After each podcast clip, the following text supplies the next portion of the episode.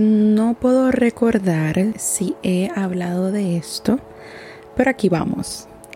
Hace un tiempo llevo escribiendo sobre la relación entre los seres humanos y los animales y sobre todo los gatos, la especie gatuna. y he hecho muchos descubrimientos y eh, quizás no sabes esto de mí, pero ahora sí, yo tengo mascotas. Yo tengo cuatro gatos. Y eh, debo comentarte que cada vez que yo estoy con mis gatos, estos me permiten reconectarme con mi ser interior, mi ser natural, porque me conectan con mis raíces. Y cada vez que yo comparto con ellos y que los veo todos los días y cuido de ellos todos los días, me siento muy afortunada por tener esta especie en mi espacio, pero que también tengan ese poder en mí.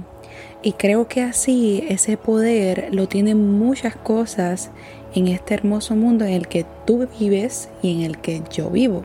Así puede ser las plantas, tienen esa habilidad de también conectarnos con nuestras raíces.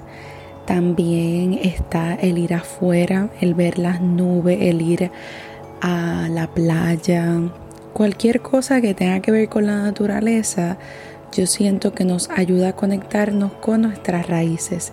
También las personas que tienen mascotas que son perros, pájaros, conejos, iguanas, peces, todo ese tipo de animales también nos conectan.